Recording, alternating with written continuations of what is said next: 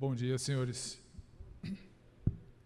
Muito bom estarmos, estarmos juntos. Essa é a segunda aula presencial que eu dou depois de alguns meses, vários meses aí, né?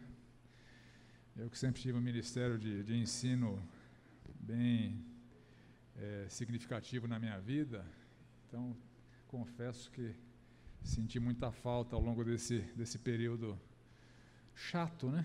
Que se Deus quiser será abreviado. Então, para mim é uma alegria muito grande estar aqui com vocês.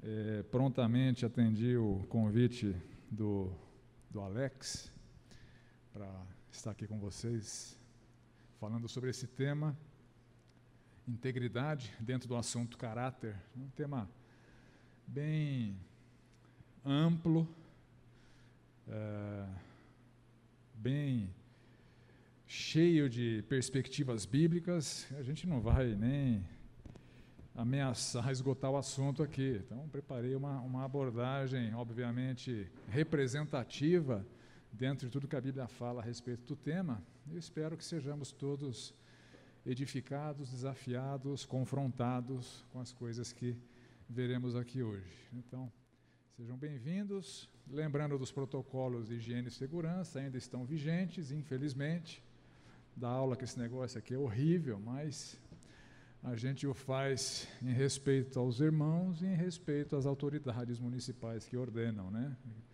Como íntegros que queremos ser, precisamos seguir os protocolos estabelecidos, até porque firmamos esse compromisso quando nos, nos inscrevemos aqui para o evento.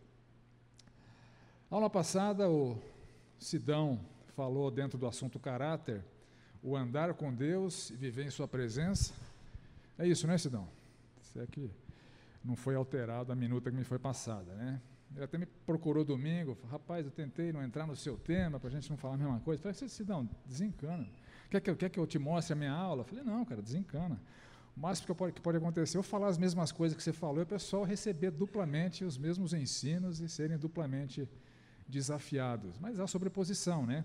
Andar com Deus e viver em Sua presença, e viver uma vida íntegra, obviamente os, os temas têm sobreposições, e se elas aparecerem, encarnem como uma oportunidade de serem novamente desafiados a viver de acordo com aquilo que Deus espera de nós. Né? Quando o Alex me passou esse tema para desenvolver, para elaborar com vocês, acho que naquela semana mesmo, alguém aqui da igreja contou uma história que vivenciou, não foi ele que vivenciou, quer dizer, Disse ele que não foi com ele, né? foi com, com conhecido, né? Um conhecido meu, né? Aconteceu com um conhecido meu, né? Eu acreditei que o cara é pastor aqui, né? Então, né? vamos, vamos partir da, do, do princípio que ele está falando a verdade, né? Mas, enfim, no seminário, alguns veteranos, para sacanear mesmo, um, um aluno do primeiro ano, abordaram o garoto e disseram o seguinte: Fulano, descobrimos seu segredo, cara. Descobrimos seu segredo, cara. Aí o cara, como é que vocês sabem que eu tenho problema com masturbação? Já se entregou, né? E me veio à mente aquele livro que tem a ver com o assunto que nós vamos desenvolver aqui. Quem é você quando ninguém está observando? A integridade não é só aquilo que é visto pelos homens, mas aquilo que Deus está é, avaliando, considerando, vendo em nossas vidas. Você pode parecer ou construir uma imagem de quem é íntegro, de quem é aprovado, mas Deus sabe seus pensamentos, suas práticas e suas, seus anseios mais ocultos. E eu gosto muito desse salmo de Davi, é o Salmo 15 nós lemos o seguinte: Senhor, quem habitará no teu tabernáculo? Aqui habitar no tabernáculo é viver uma vida de intimidade na presença do Senhor. Bem o tema que o Sidão trouxe para vocês a semana passada. Né? Quem poderá morar no teu santo monte? Uma pergunta retórica que ele próprio responde na sequência. Aquele que vive com integridade. Depois ele desenvolve o que é integridade pratica a justiça, de coração fala a verdade, aquele que não difama com a sua língua, não faz mal ao próximo, nem lança injúria contra o seu vizinho, aquele que a seus olhos tem por desprezível ao que merece reprovação, mas honra os que temem o Senhor. Aquele que jura e cumpre o que prometeu, mesmo com prejuízo próprio.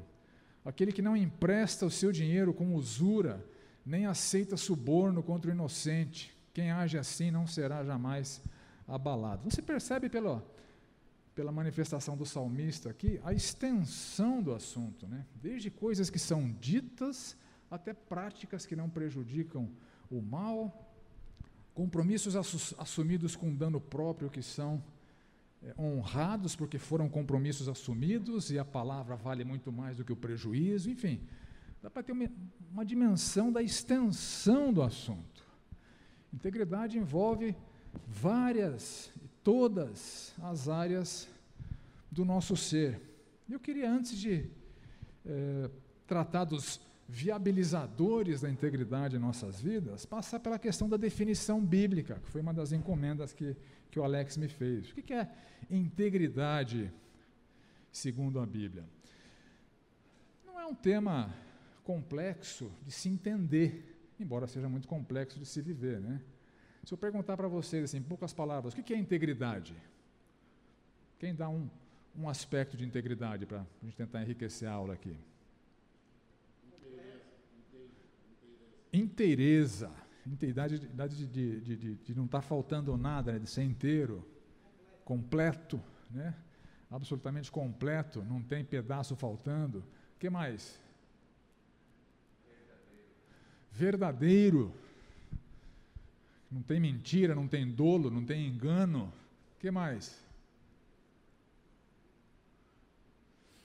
Enfim, obrigado pelos que contribuíram, foram contribuições bem alinhadas com tudo que a gente vai ver. Antes de entrar no, na definição propriamente dita, eu queria passar por essa consideração. O que não é integridade? Para tentar dirimir algumas dúvidas que eu percebo que são bem recorrentes. Né? Em primeiro lugar, integridade não é impecabilidade. Aliás, impecabilidade é uma virtude em que, onde em muitos contextos evangélicos nos dias de hoje, ela é tida como possível. Ou seja, alguém pode ser tão maduro na fé que vai chegar num nível de não pecar mais. Esse ensino, por mais estranho que possa parecer para alguns, é muito recorrente. Não sei quantos aqui têm origem pentecostal, neopentecostal, ou do metodismo wesleyano, né? Não precisa levantar a mão, não, que a gente não quer envergonhar você. Brincadeira, viu? Ah, esses ambientes, nesses ambientes, esse ensino corre solto. Teve até uma, uma convenção de pastores, eu li num livro, né? Os dois pastores estavam hospedados numa mesma residência e um dos pastores defendia que ele já estava na medida da estatura da plenitude de Cristo já não pecava mais. É, o, o outro pastor falou, poxa, parabéns, né? E no café da manhã, o pastor pecador pegou a jarra de leite e derrubou na cabeça do, do pastor impecável, que já partiu para a briga. Falei, não, não, não, não precisa me bater, não, só queria verificar, só queria verificar. Né? Ou seja, a Bíblia nos fala: se dissermos que não temos pecado nenhum, a nós mesmos nos enganamos gente não pode contrariar um ensino bíblico com doutrina. E a verdade não está em nós. Então, é mentiroso quem fala que não peca. E o verso 10: Se dissermos que não temos cometido pecado, nós fazemos de Deus um mentiroso. Então, é possível ser íntegro e ainda assim, eventualmente, tropeçar. A diferença daquele que peca com habitualidade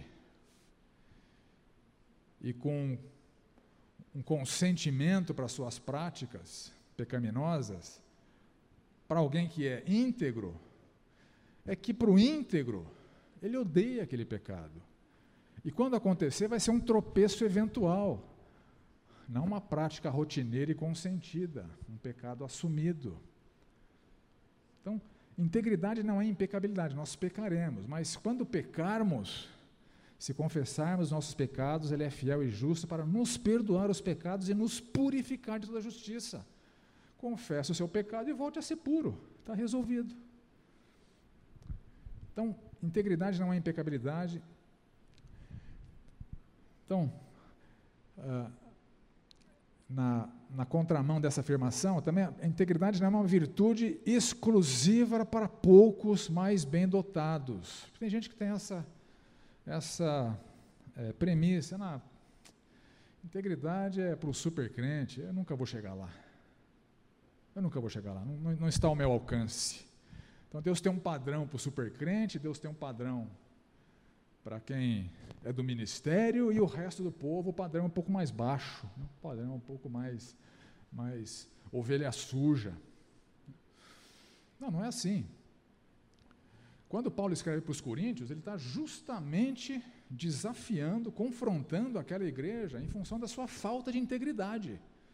Uma igreja carnal, uma igreja que tinha panelinhas, uma igreja que desafiava o apóstolo, uma igreja que tolerava pecados, uma igreja onde as pessoas, movidas pelo orgulho e pela arrogância, queriam ser mestres, uma igreja onde a ceia era uma bagunça. E Paulo está confrontando eles, especificamente quando Paulo fala das panelinhas existentes ali, ele fala o seguinte: Eu, porém, irmãos, não pude falar a vocês como a pessoas espirituais, e sim como a pessoas carnais, como a crianças em Cristo. Lhes dei leite para beber, não pude alimentá-los com comida sólida, porque vocês ainda não podiam suportar. Então, Paulo está investindo seu tempo, seus recursos, para desafiar, para exortar, para confrontar aquela igreja, para que eles saiam dessa condição de não viverem uma vida íntegra. Então, Paulo não está conformado. Ah, os corintianos são assim mesmo. Deixa eles lá, né? Está rindo, Edilson? Os coríntios, perdão, os coríntios são assim mesmo, né?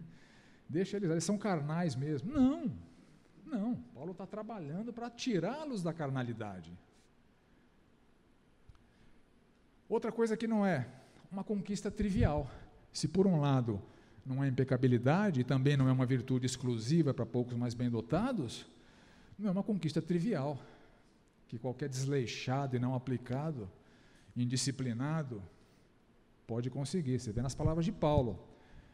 1 Coríntios 9, Paulo fala assim: Paulo, hein, o apóstolo Paulo, eu esmurro o meu corpo e o reduzo à escravidão, para que, tendo pregado a outros, não venha eu mesmo a ser desqualificado. Paulo vivia uma luta contra o pecado. Em Romanos 7 ele falava: miserável homem que sou, quem me livrará do corpo dessa morte? Eu não faço o bem que eu quero, o mal que eu detesto, esse faço. É uma luta. Uma luta contra a nossa inclinação, contra a nossa natureza caída. Então, essa luta vai ser uma constante em nossas vidas e a integridade vai passar necessariamente pela diligência, pelo zelo, pelo empenho, por confrontar o próprio coração, para tentar alinhar o coração com o coração de Deus. É, tem um livro que fala sobre isso, né, do coração de Deus ou põe a ordem no seu mundo interior. É uma luta contra aquilo que está lá dentro, remoendo e te empurrando em direção à desobediência, ao pecado. Lutar contra isso, esmurrar o próprio corpo, os desejos da carne, reduzir o corpo à escravidão. Quem manda aqui sou eu. Corpo, você é um escravo da vontade do Vladimir, não vai fazer o que você quer, não. Para não ser desqualificado, é uma luta. Então não é uma conquista trivial. E outra coisa que integridade também não é, um patamar irreversível. Cresci, cresci, cresci, cresci, pô, agora eu estou ali, que nem o pastor lá que levou jarra, a jarra de leite na cabeça, né? Alcancei, não, não, não há mais retrocesso. Não é assim. Em Atos 13 a gente vê o seguinte: tendo tirado Saul, levantou-lhes o rei Davi, do qual também, dando testemunho, disse: achei Davi, filho de Jessé, homem segundo o meu coração, que fará toda a minha vontade. Davi foi escolhido por Deus porque era um homem segundo o coração de Deus. E Davi viveu de maneira irrepreensível por muito tempo na sua vida, até que ele viu a mulher pelada tomando banho, a Batseba. Trouxe ela para o seu palácio, transou com a mulher, engravidou a mulher, tentou esconder a gravidez, traz o maridão dela aí, para fazer ele transar com ela, para ele pensar que o filho é dele. Olha só, coração enganoso, que atitudes perversas. Trouxe Urias, bajulou Urias lá no seu palácio. Pô, vai para sua casa, fica com a sua mulher. Urias se recusou, e nem judeu era, Urias era o Eteu, era um prosélito. Alguém convertido ao judaísmo, soldado valente. Urias se recusou, falou: não, não vou. Meus companheiros estão lá lutando, dormindo ao relento. Eu vou para casa dormir com a minha mulher? Não vou. Ah, não vai? Tá bom. O Joab, põe ele na zona mais perigosa de, de, de batalha para matá-lo. Então, esse foi Davi, um homem segundo o coração de Deus. E a gente vê os heróis bíblicos, todos eles cometeram os seus tropeços. O único grande herói da Bíblia irrepreensível é o Senhor Jesus Cristo. Então, isso nos mostra, e tem que nos despertar o temor, que as conquistas que você operacionalizou na sua vida hoje não são garantias de permanência. A luta continua por toda a nossa existência. Não há patamar irreversível, não há conquista de piedade que não possa ser solapada pelo nosso próprio pecado. Então, uma vez que nós traçamos algumas verdades bíblicas sobre o que não é a integridade, eu vou agora entrar no tema da, da definição propriamente dito. O que é integridade? E quando eu fiz esse trabalho aqui, esse levantamento, esse estudo, eu usei uma ferramenta que eu acho que é legal de compartilhar com vocês, uh, para que a partir do que eu fiz aqui, vocês possam também, eventualmente, nos seus estudos, elevarem o patamar dos seus estudos, para alguma ferramenta básica que eu usei aqui, é, que é um software bíblico. Quem, quem usa software bíblico aqui para os seus estudos? O que, que vocês usam? Oi? The Word. Ok? Quem mais? Quem usa? Mais algum? Hã? Logos. Esse aqui que eu estou projetando é um software gratuito chama Bíblia Online. E tem lá versões em português para você baixar biblicamente. Então, o que, que eu fiz para elaborar o assunto aqui da definição de integridade? Pesquisa em português a integridade. Aí, o software me trouxe todos os versos da Bíblia na versão revista e atualizada, onde é, a palavra hebraica ou grega foi traduzida por integridade. O que, que eu fiz? A partir do Antigo Testamento, na frente das palavras você pode ver que tem um número, não, acho que não dá para ver com clareza aí, mas toda palavra tem uma numeração. Essa numeração é chamada de Strongs. Alguém já ouviu esse, esse termo? Strongs é o trabalho de um camarada que indexou todas as palavras da Bíblia. A cada palavra da Bíblia ele deu um código, um índice. E tem um dicionário que define aquele, aquele código. Né? Então, eventualmente, você pega uma palavra no hebraico que tem um código, por exemplo, eu vi aqui que grande maioria das palavras que são traduzidas por integridade referem-se a três palavras no hebraico, sendo que duas delas se referem a uma terceira palavra. Então, esse resumo que eu tracei aqui. Ó. Então, no, no opa, pela pesquisa lá do Strongs, no software bíblico, gratuito, que eu tenho acesso, você tem acesso, você pode fazer a mesma coisa. Né?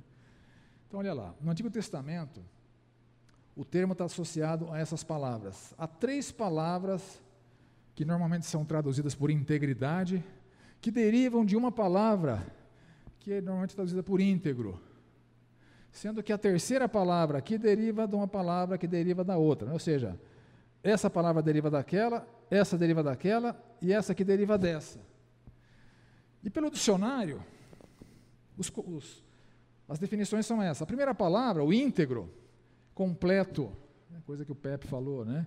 Terminado, acabado, íntegro, idôneo, confiável. E as palavras integridade que derivam deles, né, também tem a conotação de completo, total, inteiro, perfeito, integridade, perfeição, plenitude, integridade. Então, a partir dos vocábulos em hebraico, eu pude fazer uma pesquisa agora com o vocábulo. Então, pesquisa lá o vocábulo 8552. Então, tem um monte de textos lá que trazem o vocábulo 8552. A gente vê como é que eles aparecem nas nossas Bíblias. Ó. Tendo Moisés acabado de escrever integralmente as palavras da lei no livro, percebe? Integralmente. Esse mesmo conceito de não faltar nada é que Deus associa ao nosso caráter, não faltar nada.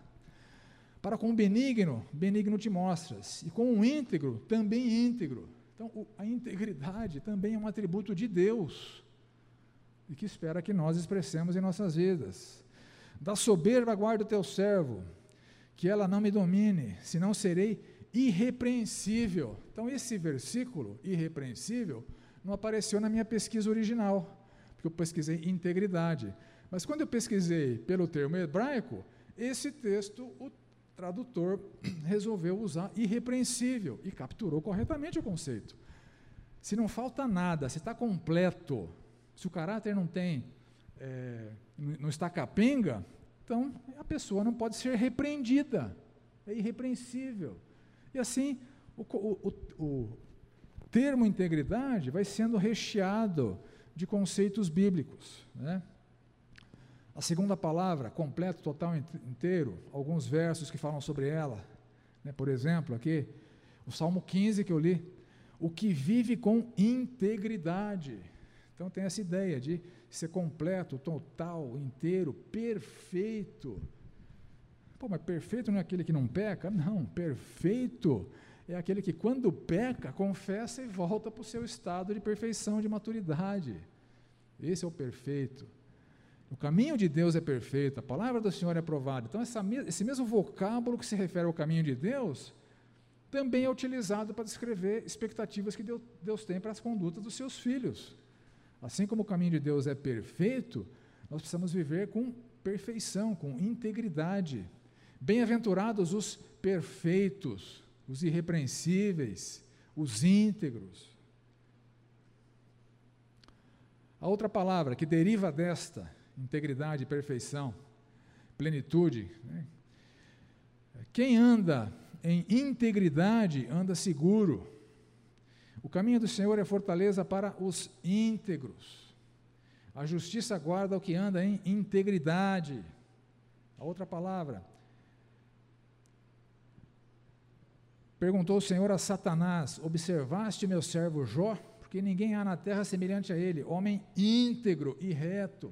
Então eu capturei todas essas passagens bíblicas que utilizam os vocábulos que Deus utilizou no Antigo Testamento para referir ao padrão moral de conduta que ele espera dos seus filhos, né? Fiz isso no Antigo Testamento, fiz isso no Novo Testamento. No Novo Testamento, o grego é um pouco mais rico que o, que o, que o hebraico, então ele tem um pouco mais de, de termos, um pouco mais de palavras, né? E que as palavras gregas são, tem esse significado de completo, inteiro, íntegro, igual no hebraico. Completo, finalizado, perfeito, maduro, que não pode ser julgado, irreprovável, não acusado, irrepreensível e assim por diante. Né? Então também tem lá as passagens bíblicas, eu vou deixar com vocês depois a, a, a, o meu material. Vocês estão compilando tudo isso num, num material só, para disponibilizar? Tá, então vai ficar tudo para vocês disponível no site da igreja, né? Então aqui os termos, os termos bíblicos do Novo Testamento que capturam os conceitos que são similares aos conceitos dos termos bíblicos do hebraico, de maneira que a gente chega numa síntese do conceito bíblico, a partir dessa é, amostragem de versos, tanto do Antigo quanto do Novo Testamento. Então, a integridade, biblicamente, a virtude da integridade, biblicamente, traz esse conceito de integridade, de ser íntegro, íntegro, completo, terminado, finalizado, acabado, idôneo, né? ou seja, confiável, total, inteiro, perfeito, maduro, pleno, irrepreensível, que não pode ser repreendido, não censurável, que não pode ser julgado, não pode ser acusado de nada, sem culpa, livre de falta, de defeito, E a gente vê que engloba todo o nosso ser, atos, palavras, pensamentos, intenções, convicções. É uma virtude entrelaçada com a santidade. É, são virtude, virtudes praticamente sinônimas. A integridade foca na pessoa íntegra, a santidade foca na relação dela com Deus, no fato dela estar separada, consagrada para Deus mas dizem respeito ao mesmo tipo de pessoa. A pessoa santa é a pessoa íntegra, a pessoa íntegra é a pessoa santa. Frutificar, obedecer, desenvolver a salvação, ser transformado, são alguns conceitos bíblicos que também são associados com a virtude da integridade. E é o padrão de Deus para todos os seus filhos.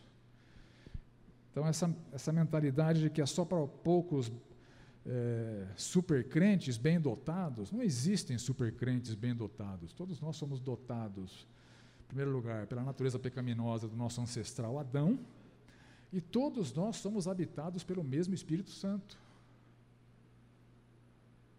Então não tem supercrentes. É o padrão de Deus para todos os seus filhos e ele viabiliza o caminhar dentro das suas expectativas.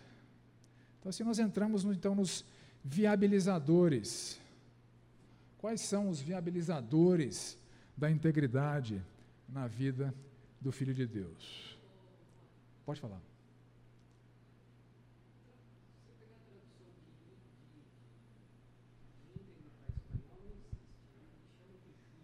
Justo, ok.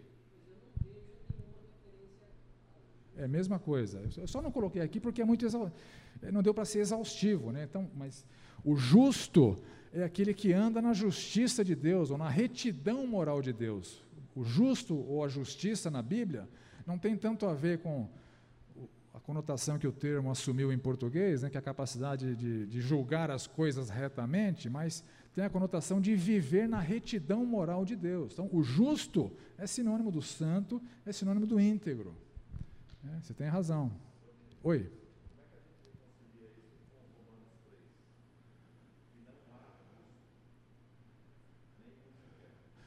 É, isso é verdade. É, mas o justo viverá pela fé, porque a justiça de Deus nos é imputada pelos méritos de Cristo.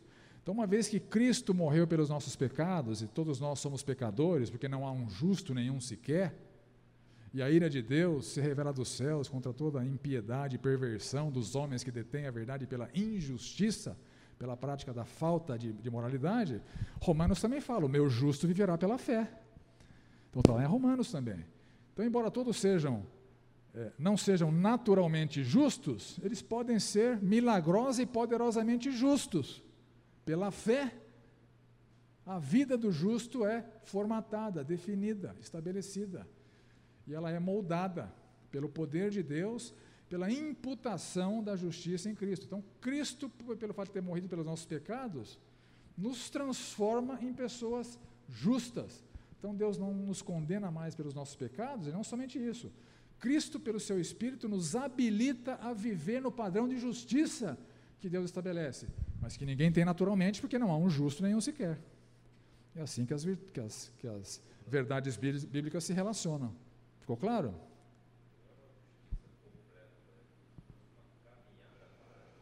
Oi?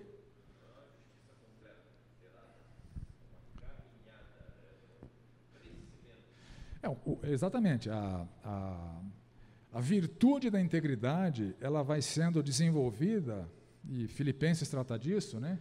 ele não usa essa terminologia, mas é o mesmo conceito. Desenvolva a salvação de vocês com temor e tremor. Porque é Deus quem realiza em vocês tanto querer quanto realizar conforme a sua boa vontade. Então é um processo de transformação que é gradativo. Agora, do ponto de vista da justiça de Deus, da condenação de Deus, nós já somos declarados justos, porque a justiça nos é imputada. Então, em termos de penalidade, nós somos perfeitamente justos. Não há mais condenação para os que, para os que estão em Cristo Jesus. Porque Cristo cumpriu 100% da justiça e nos imputou 100% da justiça. Ele, ele nos conferiu os benefícios das suas conquistas na cruz. Então, somos justos. E o caminhar de maneira compatível com essa justiça que já nos foi imputada por Deus isso é um processo que pessoas mais maduras, espera-se, mais justiça na prática do que pessoas menos maduras. É a abordagem de Paulo com os corintianos lá, né?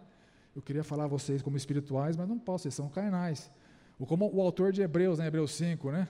Por decorrido o tempo da sua conversão, vocês deviam ser mestres, mas são ignorantes. Então, o caminhar e a adequação ao padrão é progressiva, mas em termos de relacionamento com Deus, nós já somos decretados justos. Justificados, pois, mediante a fé, tenhamos paz com Deus, Romanos 5. Então Deus já nos declarou justos, somos justos. Viver como justos é um desafio, uma luta, um processo, é esperado mais dos mais maduros do que dos menos maduros, mas não é um patamar exclusivo do supercrente, é o padrão de Deus para todos os seus filhos. Isso é importante que seja dito. Oi?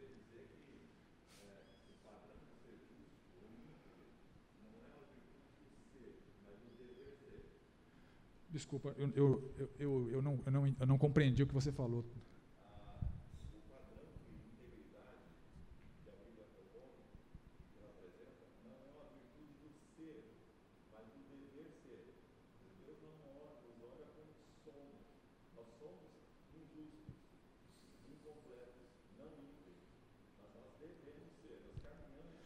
É, natura, é o homem natural e o homem espiritual. São termos bíblicos também, né? O homem natural não tem justiça, é pecador, está condenado, está indo para o inferno e assim por diante. Mas quando nós somos libertados do império das trevas e transportados para o reino do Filho de Deus, e o Espírito Santo passa a habitar em nós, em Romanos 8, o Espírito Santo que habita em nós, em Romanos 8, viabiliza o andar conforme a justiça de Deus. Mas as conquistas serão gradativas e paulatinas, é, mediante uma série de viabilizadores que a gente vai verificar aqui, mas possíveis e é o padrão de Deus para todos nós. Deus não tem dois padrões. Um padrão para ovelha suja, um padrão para ovelha limpa. Deus espera essa caminhada de todo mundo.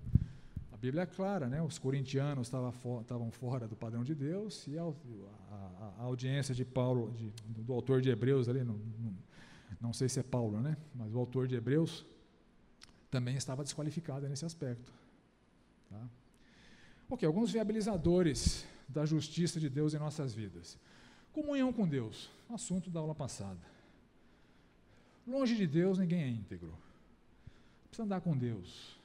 Precisa dedicar tempo de oração, tempo de devoção, de estudo, de meditação de, de, de, de, não só se trancar no quarto para orar, viver uma vida de oração, orar sem cessar, no decorrer do dia, nos desafios, sendo grato, clamando, pedindo ajuda. É, tudo que o, que o Sidão falou pra, na semana passada. Segundo lugar, proteção do coração. Coração, biblicamente, é aquela fonte do nosso entendimento, da nossa inteligência, da nossa vontade, do nosso caráter. Né? É, esse coração, segundo a Bíblia, ele deve ser guardado. Provérbios 4 fala assim: Sobre tudo o que se deve guardar, guarda o coração, porque dele procedem as fontes da vida. Na revista atualizada, ou na nova versão transformadora, pois ele dirige o rumo da sua vida. Aquilo que está no nosso interior define o, nossa, o nosso viver. E isso precisa ser protegido, guardado. Nós precisamos nos empenhar em proteger o nosso coração de más influências, de forças satânicas, das nossas inclinações pecaminosas, de alinhar os nossos desejos aos desejos de Deus, nossos planos aos planos de Deus, de considerar errado aquilo que Deus considera errado, de não amar o pecado, e assim por diante trabalhar nas intenções, trabalhar nas, nas vontades, trabalhar nas, nas mudanças de caráter. E a gente vê em Filipenses 2,12, que eu citei aqui, como sempre obedecestes, não só na minha presença, muito mais agora na minha ausência, desenvolvam a salvação de vocês com temor e tremor, porque Deus é quem eh, realiza em vós tanto o querer quanto o realizar segundo a sua boa vontade. Então, esse, esse verso, nos versos 2, esses dois versos, né, 12 e 13, eles mostram essa sinergia homem-deus no processo de transformação do homem. A ordem é: desenvolvam, obedeçam com temor e tremor, e Deus efetua tanto o querer, ou seja, você está com desejo de se alinhar à vontade de Deus, isso não é seu, isso vem de Deus. Mas não cale esse desejo, não silencie esse desejo, se empenhe por fazer esse desejo prevalecer se transformar em ações. Então, desenvolva a salvação de vocês com temor e tremor, porque Deus efetua em vocês tanto o querer quanto o realizar. Quando você for bem sucedido, uma vez que você se empenha, quando você é bem sucedido para abandonar um pecado, para assimilar uma virtude, para se tornar mais íntegro, isso foi viabilizado não pelo homem natural, pelo Espírito Santo que habita em você e pelo poder de Deus. Então a gente consegue atrapalhar se a gente não se esforçar. Mas nosso esforço, nosso empenho não garante o resultado, porque o resultado vem poderosamente pelo Espírito Santo. O poder do Espírito nos é administrado na mesma proporção do nosso empenho, esforço, desejo e assim por diante. Se eu não quero, não vai acontecer. Se eu quero e me esforço, o poder de Deus é administrado para que a conquista seja uma realidade na minha vida. Então, uma sinergia entre o Espírito Santo trabalhando no nosso ser. Então, é viabilizado pelo empenho humano, sem empenho, sem diligência, sem esforço, sem obediência voluntária, não acontece. Mas o resultado vem pelo poder do Espírito Santo. Outro viabilizador, prática de autoexame e de confissão. Ah, quem vem do, do ambiente industrial sabe, né, os produtos são constantemente examinados em busca de falhas. E os produtos que são falhos, ou eles são retrabalhados antes de serem vendidos, ou são descartados porque não são adequados para o consumo do mercado. Ou são de, deliberadamente vendidos, né? mas isso aí já é falta de integridade, não é o nosso assunto aqui. é esse mesmo conceito, examinar. Não, não ficar levando a vida, né? Deixa a vida me levar, a vida leva eu, sem fazer essas práticas de autoexame. O que, que, que, que, tem na minha vida? O que está certo, o que está errado? Tem pecado embaixo do tapete? Tem sujeira embaixo do tapete? Tem plano que não está alinhado com a vontade de Deus? Tem práticas que são pecaminosas? Ou, é, enfim, Há virtudes que Deus espera de mim que eu não estou realizando ainda, expectativas que Deus tem para comigo que eu não estou realizando ainda. Então, essa postura de se autoexaminar, um controle de qualidade com a própria vida, isso deve ser uma prática nossa. Quando Paulo escreve ali para os coríntios, vou parar de falar corintiano aqui, senão vão pensar que eu sou preconceituoso, né? É, corintiofobia, né? Não é o caso, não. Eu acho que o corintiano pode ser salvo, viu, gente? É difícil, né? É, é, é, é mais fácil passar um elefante no buraco da agulha, não o camelo, né? Mas ele pode ser salvo. Então, 2 Coríntios 3, 5. Examinai-vos a vós mesmos se realmente estáis na fé. Provai-vos a vós mesmos. Você percebe a, a, a instrução de Paulo aqui? Olha para a sua vida. Se examina. Prova se apresenta uma sabatina, confronta seu coração, suas atitudes, suas palavras com o padrão de Deus. Veja se você não está reprovado. É uma prática que precisamos ter. Nós temos aqui na igreja dois materiais que viabilizam essa, essa prática. Né? Um material que se chama Guia de Confissão, que vai te fazer perguntas a respeito, vai fazer refletir a respeito de várias áreas da sua vida em termos das suas intenções, práticas e palavras, você vai poder é, ter luzes vermelhas acesas para algumas situações da vida que você pode confessar aquela coisa e se alinhar com Deus. Né? E um guia de autoavaliação sobre os pecados da língua. Porque o Senhor Jesus fala, a boca fala o que está cheio o coração. A, a, a, boca é o indicador de performance né? do coração.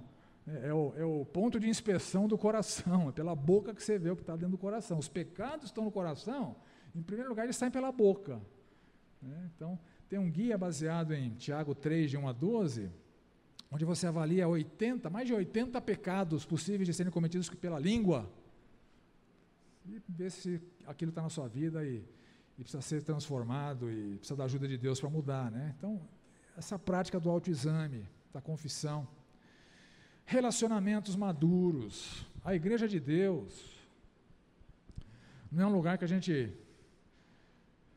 como acontece na pandemia, né? Foi maximizado na pandemia. O camarada vem, senta, assiste, acaba, ele sai correndo e vai embora. Isso não é o padrão de Deus. O padrão de Deus para a igreja é uma comunidade relacional, uma comunidade de ministração mútua, de amizades maduras, onde um conhece da vida e das fraquezas do outro. Em Gálatas a gente lê assim: Irmãos, se alguém for surpreendido em alguma falta, vocês que são espirituais, corrija-o com um espírito de brandura e guarda-te, para que não sejas também tentado. Então, esse ambiente de relacionamentos, porque somos parte da Igreja de Cristo, precisa viabilizar essa prática de exortação mútua. Isso não está legal na sua vida, né? precisa mudar aqui ou acolá. Ou isso não, alguém me, me fala, isso não está legal na minha vida, que eu preciso mudar aqui e acolá. Para isso acontecer, a gente precisa ter relacionamentos de intimidade. Né? O Wesley falou que conhece o Pepe né, há 20 anos. Eu espero que vocês tenham essa prática de é, promoverem a obediência a Deus um na vida do outro. E é isso que Deus espera. Oi? Só na pizza?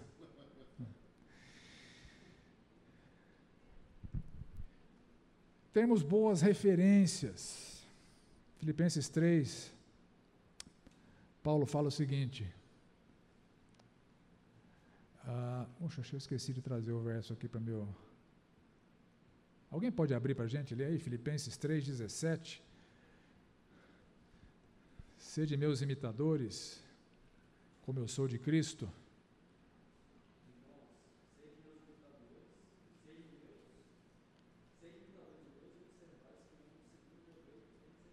Ah, tá. Então eu peguei outro. Tá. Sede imitadores meus e observai o modelo de, de outros que andam segundo esse mesmo padrão. Né? Então, ah, essa prática de observar bons modelos, de aprender com bons modelos, de ter boas referências em nossas vidas, é uma prática cristã. Nós precisamos imitar bons modelos. Imitar quem imita Cristo. Né, pô, quando eu crescer, eu quero ser que nem o Pepe. Né?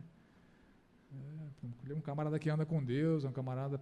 Eu, queria, eu queria ter a compaixão, eu queria ter a gentileza do Pepe. É, não tenho, ainda perto do Pepe eu sou um cavalo, né? Eu queria ter a gentileza do Pepe. Então, ter esses bons modelos, né? e a gente se, se mirar nas pessoas que são referências em virtudes cristãs e nos impormos esses desafios de andarmos como eles andam, de procurarmos verificar em nossas vidas o que Deus já operacionalizou na vida de outros. Outro viabilizador. Que horas que, a gente, que faz uma paradinha? Então é agora. Então, parar agora. Na volta a gente continua aqui com os viabilizadores. Então é, são 10 minutinhos, né? 10 minutinhos para tomar uma água e a gente volta na sequência aqui, tá bom? Serviço cristão. Servir na igreja de Cristo. Bom, o que, que tem a ver o serviço cristão com a santidade. Poxa, esqueci de pôr isso aqui também? Não, está aqui. Fiel é a palavra. Se alguém aspira ao episcopado, excelente obra almeja. É necessário, portanto, que o bispo seja irrepreensível, íntegro. Perceba que, de novo, né, isso aqui não é um padrão só para quem vai ser líder. Isso é um padrão para todos. Agora, só pode ser líder quem está aprovado nesse pré-requisito que é para todos. Né? Mas o serviço cristão é uma prática que nos demove de utilizarmos eventualmente crachás meritórios.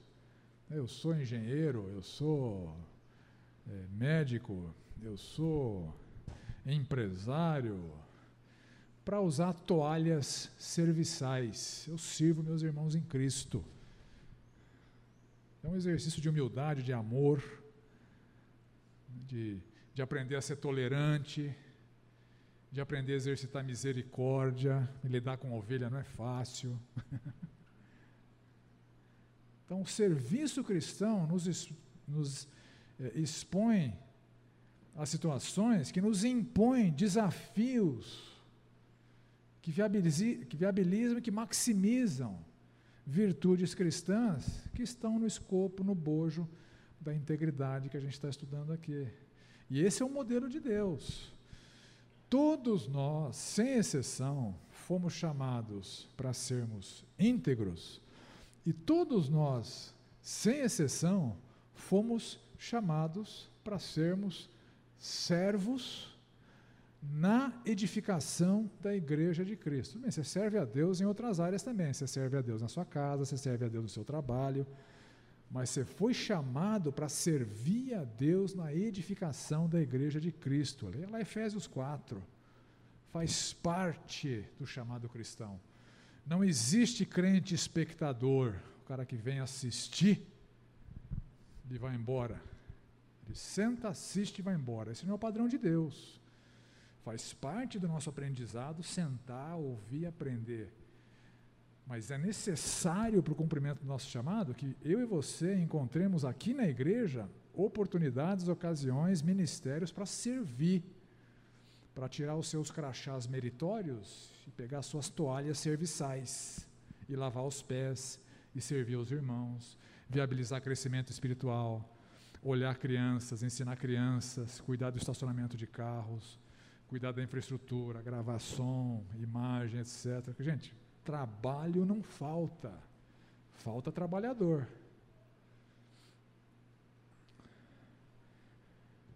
Serviço viabiliza integridade. Outro viabilizador, conhecimento bíblico, discernimento teológico. Pô, mas o que tem a ver conhecimento bíblico, discernimento teológico com integridade? Tudo. Tudo. Em 2 Timóteo, nós temos o seguinte: toda escritura é inspirada por Deus e útil. Para quê? Para o ensino, repreensão, correção, educação na retidão. O que, que é isso? Integridade, meu caro. A fim de que o homem de Deus seja perfeito. Nós vimos que perfeição faz parte do conceito de integridade, né? E perfeitamente habilitado para toda boa obra, para a prática do bem, para viver as virtudes que Deus espera que nós vivamos. Aí na sequência, no capítulo 4, Paulo continua. Por causa disso, porque a palavra é inspirada, útil para ensino, repreensão, correção, educação na justiça, para que o homem de Deus seja perfeito e perfeitamente habilitado para toda boa obra, Timóteo, eu te conjuro, eu te convoco solenemente, prega a palavra, insista, quer seja oportuno, quer não seja, corrige, repreende, exorta com a palavra, né? com toda a longanimidade e com a doutrina. Pois haverá tempo em que não suportarão a sã doutrina. Pelo contrário, eles vão se cercar de mestres segundo as suas próprias cobiças inclinações pecaminosas do coração, não querem ouvir a palavra, querem ouvir mestres que enderecem os seus hedonismos, seus prazeres, seus desejos pecaminosos. Como que sentindo coceira nos ouvidos e se recusarão a dar ouvidos à verdade. Então você percebe? Ou a palavra te afasta do pecado, ou o pecado te afasta da palavra falta de aplicação por conhecer a Escritura te leva a práticas libertinas. Pode ver, segundo a Pedro, a grande marca do falso mestre era a libertinagem. O Senhor Jesus falou: árvore má dá mau fruto. Então, conhecimento bíblico, conhecimento doutrinário, discernimento teológico é fundamental para a manutenção, para a viabilização da integridade. Onde há ignorância bíblica e onde há distorção doutrinária, há desvio moral. Elas andam juntas. Onde não tem firmeza para considerar a palavra de Deus como regra de doutrina e fé, se ela não é regra absoluta de doutrina e fé, ela não é regra absoluta de caráter.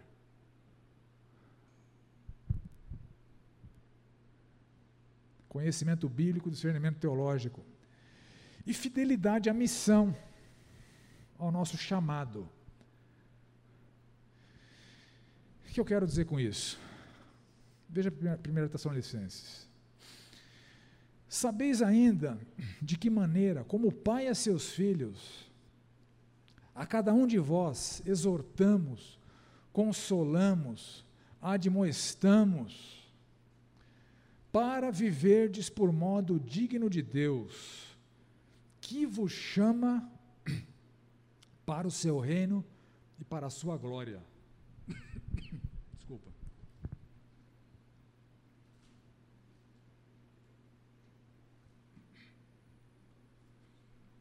Então nós temos um chamado para o reino, para a glória de Deus, para contribuir na expansão do reino de Deus aqui na terra e para glorificar a Deus com todos os nossos atos, quer comais, quer bebais, quer façais outra coisa qualquer, fazer tudo para a glória de Deus. Então, o que, não, o que não está compatível, consistente, promovendo a glória de Deus, tem que ser abolido da nossa vida. Esse é o nosso chamado. E isso deveria filtrar tudo que nós fazemos na nossa vida. Veja o empenho de Paulo, como a filhos, a cada um de vocês, exortei, chamei do lado, mostrei o caminho, meu filho, é assim que se faz. Consolei, está com dificuldade, está com problema, olha que Deus dá soluções. Admoestei, meu filho, está andando errado. Está praticando o que Deus não aprova, tem que praticar o que Deus aprova, para que vocês vivam por modo digno de Deus vivam de um modo do qual Deus é digno.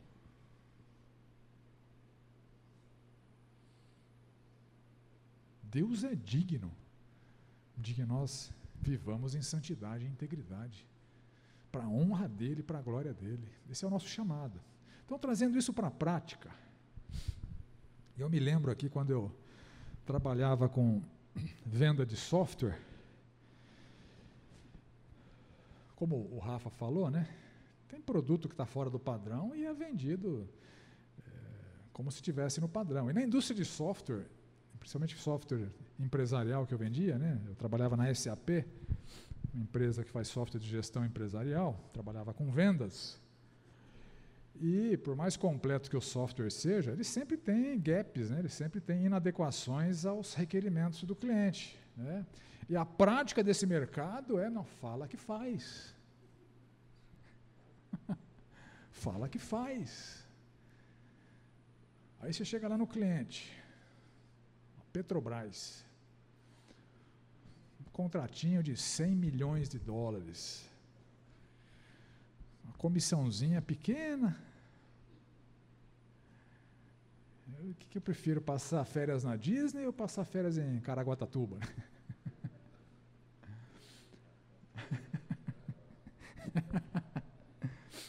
Então, é, esses dilemas éticos, eles fazem parte do jogo de mercado. Então, o cara que não é crente, que está no mercado, a missão dele é maximizar o lucro do acionista dele se ele tem um empregador, ou maximizar o lucro dele se ele é o próprio é, é, empregador, o empresário. Essa é a missão dele, fazer dinheiro, enriquecer. E a nossa missão? É glorificar a Deus. E tem horas que a gente glorifica a Deus fechando um bom contrato se se esforça, se trabalha de maneira zelosa, dedicada, competente, como Deus quer, com qualidade, porque é Cristo Jesus que a gente está servindo, faz um trabalho entregue para Cristo, isso deflagra um contrato fechado, uma comissão fechada. Agora, eventualmente, você vai honrar a Deus, glorificar a Cristo, não fechando o contrato. Opa, minha missão aqui é glorificar a Deus. Eu vou glorificar a Deus falando a verdade para o cliente. Não fechando o contrato, porque essa é a missão. Você não foi chamado para ficar rico, para ser empresário bem-sucedido, para ser engenheiro bem-sucedido, para ser médico bem-sucedido. Você foi chamado para viver por modo digno de Deus, para o seu reino e para a sua glória. Então, quando você levanta de manhã e vai para o teu trabalho, teu chamado é para o reino de Deus e para a glória de Deus. E o apego a essa missão viabiliza a nossa integridade, viabiliza o nosso modo digno é, de vida. Você ia falar, Rafa?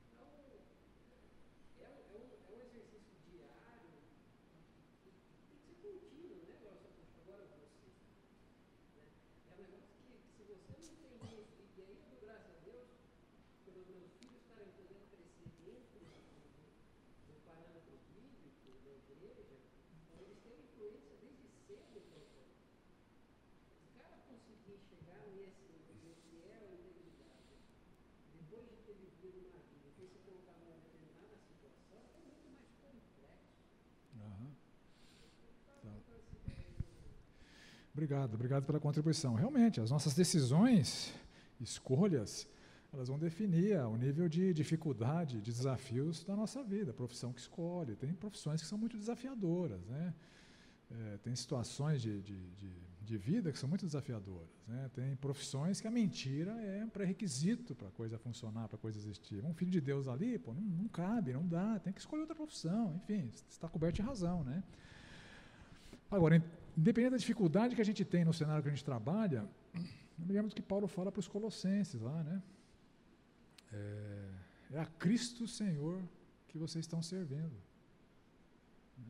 Então não é o patrão, não é o cliente, é a Cristo. E as escolhas têm que estar alinhadas com a nossa missão.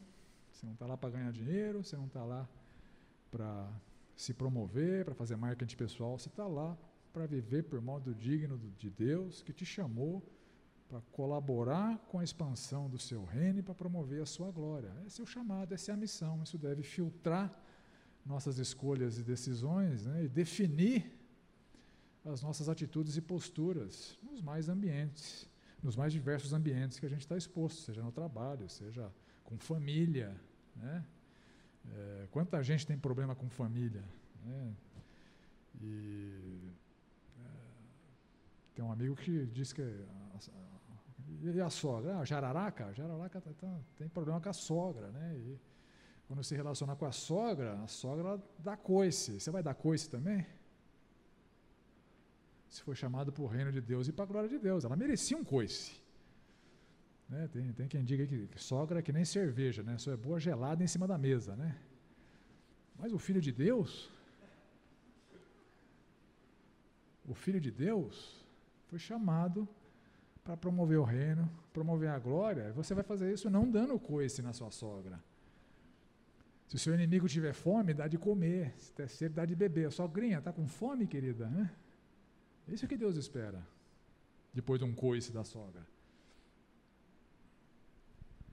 Fidelidade à missão, como grande viabilizador da nossa integridade. E eu também destaquei aqui alguns obstáculos, né? para a viabilização da integridade nas nossas vidas. Há dificuldades, há obstáculos. A gente viu Paulo, né? Eu esmurro o meu corpo e o reduzo à escravidão para que, tendo pregado, eu próprio não seja desqualificado, porque afinal de contas, miserável homem que sou, eu não faço o bem que eu quero, o mal que eu detesto, esse faço. Quem me livrará do corpo dessa morte? Graças a Deus por Jesus Cristo, né, que nos livra da escravidão do pecado e possibilita transformações reais em nossas vidas, mas não elimina as lutas. Porque a inclinação pecaminosa que é inerente ao nosso ser vai definir batalhas pelo resto das nossas vidas até que sejamos libertados desse corpo pecaminoso, herança de Adão, e ganhamos um corpo glorificado nos céus. Até lá, a integridade vem com luta e haverá obstáculos. Então, o primeiro obstáculo é o obstáculo da negligência, da falta de empenho, da acomodação, do conformismo com a imaturidade, como os coríntios estavam conformados, do conformismo com a ignorância bíblica, como a audiência dos hebreus estavam conformados. Vocês deviam ser mestres, mas são ignorantes.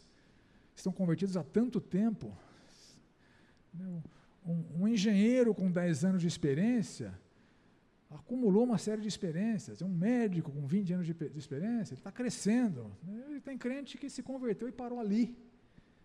Você tem, quando você tem 10 anos de convertido, cara, você devia conhecer muito da Bíblia. Um recém-convertido, tudo bem que ele não conheça tanto, né? mas você com 10 anos, 15 anos, 20 anos, precisava conhecer muito da Bíblia. E tem gente que está absolutamente acomodada. Não se aplica no estudo bíblico, não se aplica na comunhão com Deus. Está vivendo como um pagão e cumprindo uma tabela religiosa uma vez por semana para aplacar um pouco a consciência, para segunda-feira voltar a viver como pagão de novo. Não pode ser assim, gente. A gente tem que romper com essa inércia, com essa tendência à negligência e atendermos o chamado de Deus. Desenvolva a salvação de vocês com temor e com tremor. Vai ser o, um dos obstáculos que eu vou tratar mais para frente.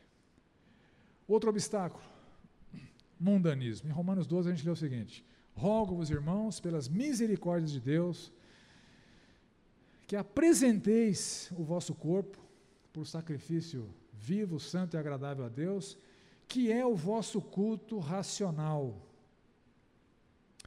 E não vos conformeis com este século, mas transformai-vos pela renovação da vossa mente, para que experimenteis qual seja a boa, agradável e perfeita vontade de Deus. Então, aqui é interessante desse texto, uma, uma, um olhar interessante para esse texto é, é, verificar quais são os tempos verbais. Naquele software que eu mostrei para vocês, você, você vê isso com muita facilidade. Né? Por exemplo, apresentem o seu corpo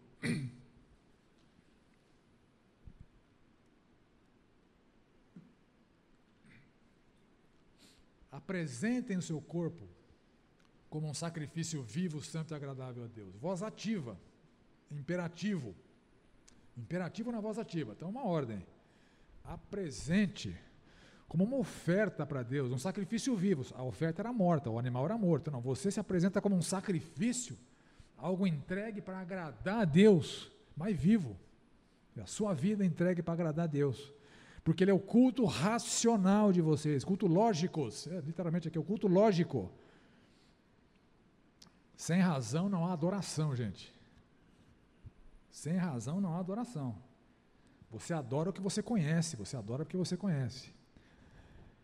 E não se conformem com esse século. Aqui a voz é passiva, é o um imperativo na voz passiva.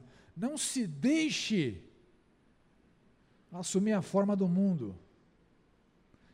E ao contrário, se transforme, também imperativo na voz passiva, seja transformado pela renovação da sua mente. Então você vê que o efeito das forças satânicas, que é o príncipe deste mundo, nas nossas vidas, pode ser essa conformação, assumir a forma, pensamentos, expectativas, padrões, valores, comportamento, linguajar, avareza, de um mundano. Então, essa é a ordem aqui. Não sejam conformados, não assumam a forma típica do mundo, imposta pelo Deus desse século aos seus filhos. Né? Porque é assim que a Bíblia trata, né? Ou você é filho de Deus ou você é filho do diabo, né? João, 1 João, essa, essa é, a, é a separação que Deus faz, né? Então, a conformação ao mundo será um obstáculo à integridade. Porque o mundo define valores, expectativas, comportamentos, linguajares, padrões absolutamente antibíblicos. E nós podemos estar absolutamente compatíveis com o mundo e não com a palavra de Deus. E essa é uma triste realidade na igreja de Cristo. Conformação ao mundo. É crente, mas parece pagão, né? Se ninguém fala que é crente, não dá para saber, né? Tolerância a pecados considerados inofensivos. E aqui eu estou trazendo o trecho de Hebreus 12, 4. Na sua luta contra o pecado, vocês ainda não resistiram até o ponto de derramar o próprio sangue. O autor de Hebreus aqui está estimulando aquela sua audiência a que lutem contra o pecado, a que sejam intolerantes ao pecado, ao ponto de, se necessário for, rasgar a própria carne para combater o pecado. Jesus falou disso. Se o teu olho te faz pecar, arranca. Se o teu braço fizer pecar, te faz pecar, arranca, porque é melhor entrar cego e, e maneta é, no reino dos céus do que ir para o inferno. Então, a, a, o pecado é para ser combatido e não tolerado. E não há pecado inofensivo.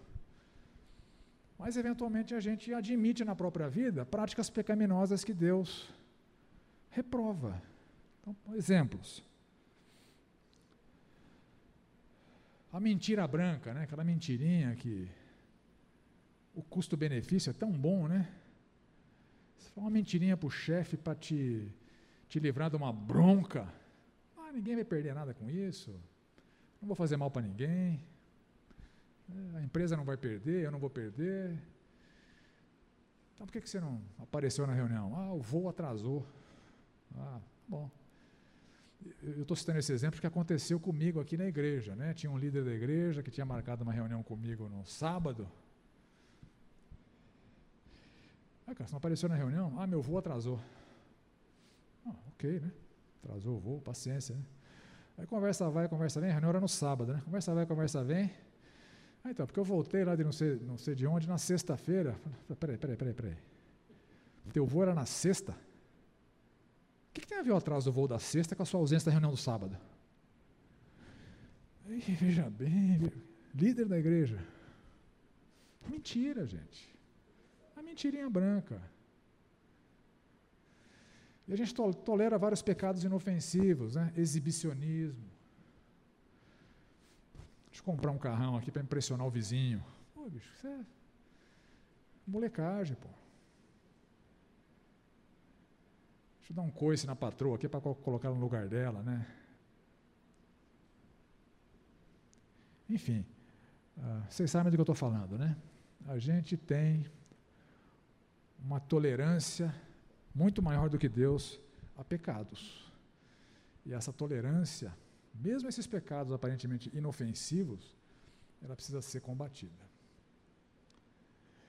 Desvio teológico, ignorância bíblica que leva a desvio moral. Desvio teológico e ignorância bíblica que leva ao desvio, ao desvio moral. É um e carne. Onde tem um, tem outro. Já falei disso lá quando eu citei o texto de 1 Timóteo 3 e 4. E Pedro fala a mesma coisa, quando ele está escrevendo junto com Judas, né?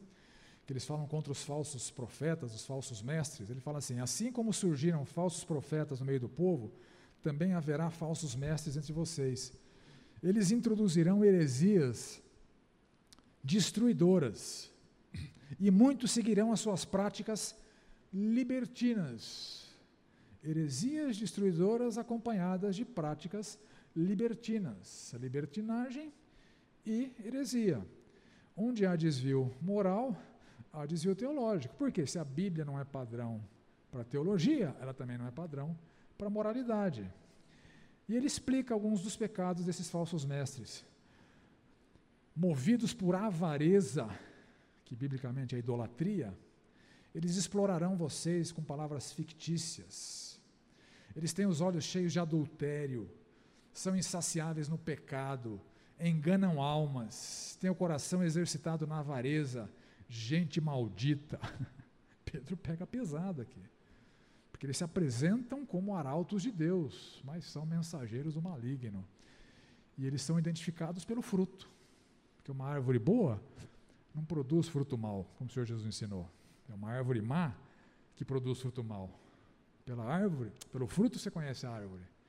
Por isso que Cristo fala, muitos naquele dia vão dizer, Senhor, Senhor, em teu nome, blá, blá, blá, blá. O Senhor Jesus fala, nunca vos conheci, porque a árvore má produz fruto mau. Não é que conheceu e perdeu a salvação, nunca foi conhecido.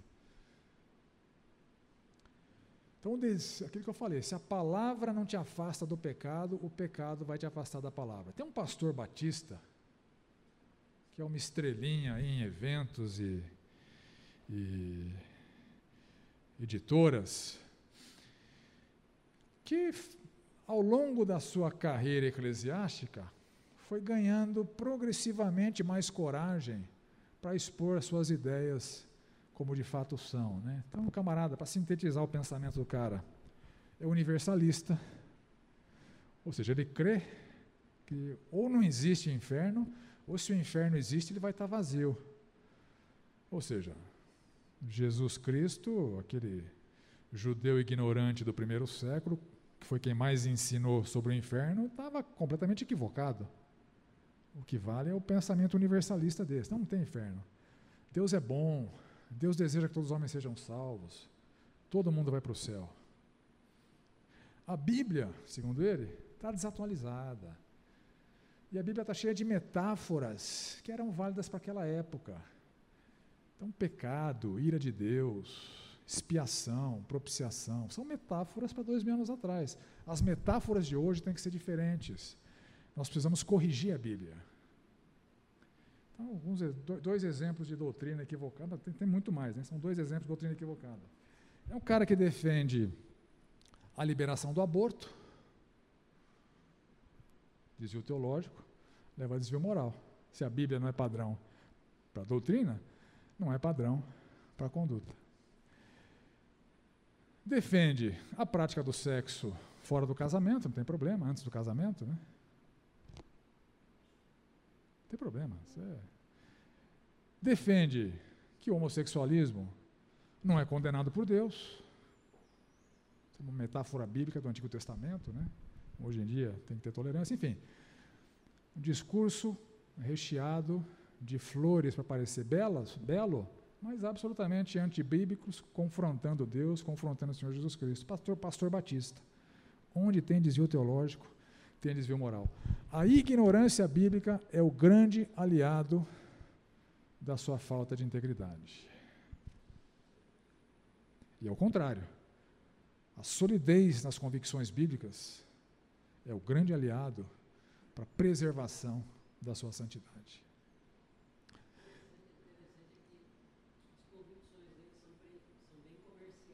São, são. É para atrair, né? É, é. Isso, a ideia é essa, a ideia é ser atrativo, né? É o contrário, totalmente o contrário.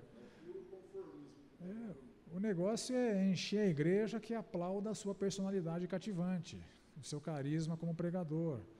Mas ao encher o templo, ele não está esvaziando o inferno. Né? Então não adianta, né? Não adianta ter o templo cheio se as pessoas permanecem no inferno.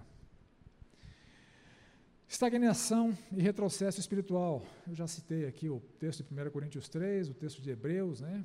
Era a bronca bíblica para essas duas audiências que se conformaram com a sua estagnação, com o seu estado de moleque em Cristo. Isso é uma classe de homens, né? que não seja uma classe de moleques. Vocês não são moleques em Cristo, tem que ser homens.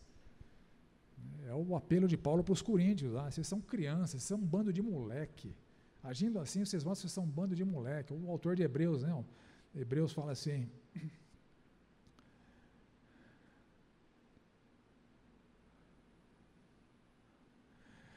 Com efeito, quando vocês deviam ser mestres pelo tempo decorrido, vocês têm necessidade novamente de que alguém vos ensine de novo quais são os princípios elementares dos oráculos de Deus. Todo aquele que se alimenta de leite é inexperiente na palavra da justiça porque é criança. Vocês deveriam ser mestres, mas vocês são moleques.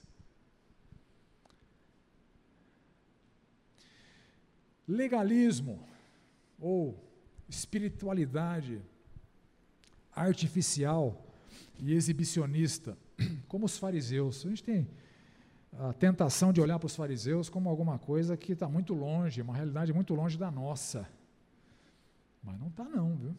Aquela fabricação de espiritualidade, aquela artificialidade, ela pode se materializar nas nossas vidas.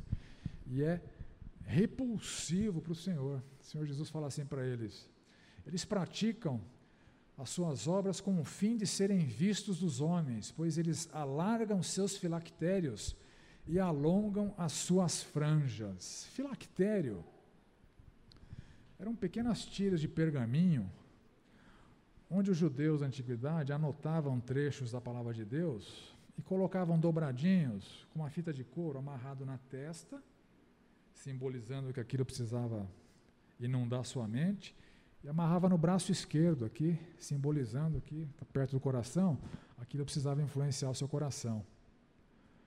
É um, um ritual, se você for pensar, até interessante, né? Só que o fariseu, ele alargava o filactério para ser visto.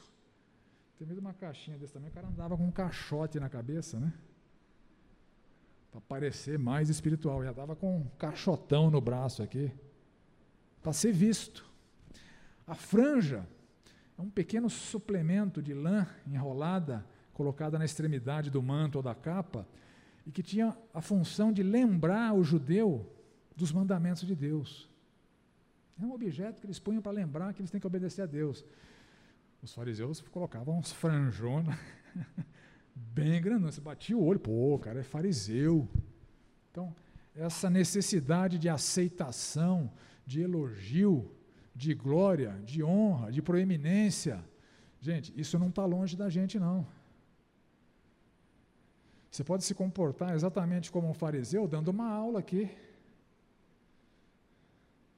Ou fazendo uma pergunta aqui. Pô, deixa eu levantar a mão aqui meter uma pergunta só para mostrar quanto eu sei. Não estou dizendo que ninguém fez isso, não, gente, pelo amor de Deus, né? só estou exemplificando, tá?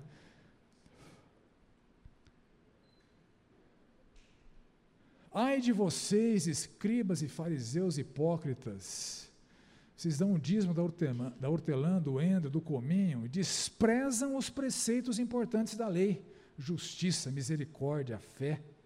Vocês são guias cegos, vocês coam um mosquito e engolem o camelo. Por Jesus é, Jesus é brilhante, né? nas, suas, nas suas analogias. Né? Vocês ficam se apegando à picuinha, que eu não guardo o sábado, que meus discípulos não jejuam, enfim. Mas vocês engolem o camelo, não praticam a justiça, não socorre pai e mãe nas suas necessidades, ficam apresentando-se aí para receber a honra e glória dos homens, se acham justos.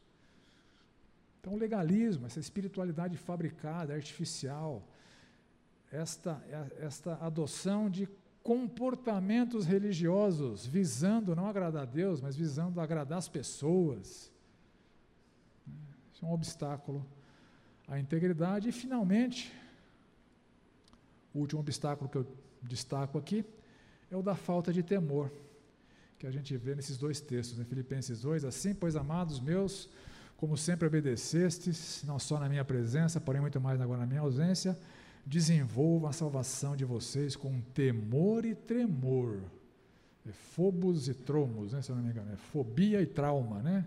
as palavras gregas. Ou seja, com Deus não se brinca. E Hebreus 10, o autor fala o seguinte: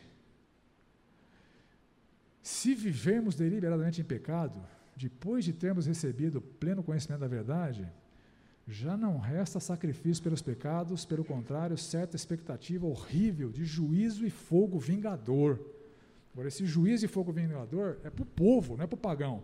Horrível coisa é cair nas mãos dos Deus vivos, porque Deus julgará o seu povo. Então, a falta de temor a Deus acaba sendo abrindo, abrindo a porta da permissividade à desobediência. Agora, isso vai deflagrar a disciplina de Deus, né? com Deus não se brinca. Né? É, o autor de Hebreus deixa muito claro no capítulo 12: quem é filho será disciplinado por Deus. Mas a falta de temor é um obstáculo à integridade, é um potencializador de desobediência e um desqualificador.